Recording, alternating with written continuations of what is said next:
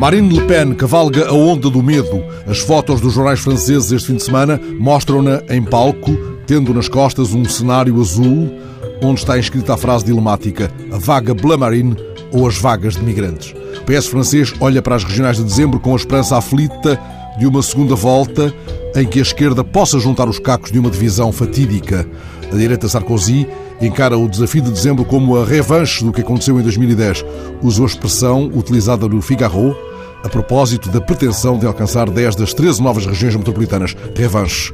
As sondagens sugerem uma quase vaga de fundo para a Frente Nacional em várias zonas de França, de Calais à Côte d'Azur. Mas Sarkozy sacode as moscas e invoca o bom senso dos franceses, lembrando que já antes as sondagens davam avanço à FN nas departamentais, mas as linhas republicanas garantiram 10 pontos de avanço no final.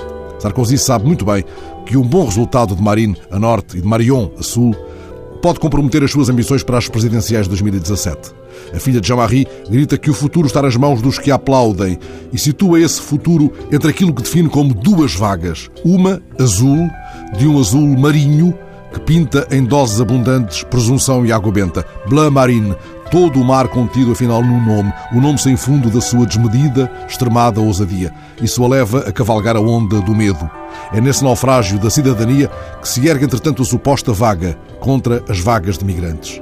Do outro lado do mar, Donald Trump há de ter gostado da frase apocalíptica. Ele que disse ontem mesmo à CBS: Não gosto de migrações. Não gosto das pessoas que vêm. O homem que quer presidir a um país erguido ele mesmo por imigrantes chama a estes que se lançam ao mar cavalos de Troia. Trump admite, caso a vaga lhe seja favorável, entender-se muito bem com Putin, porque Obama não gosta dele. Como se entenderá Trump com a Bleu Marine?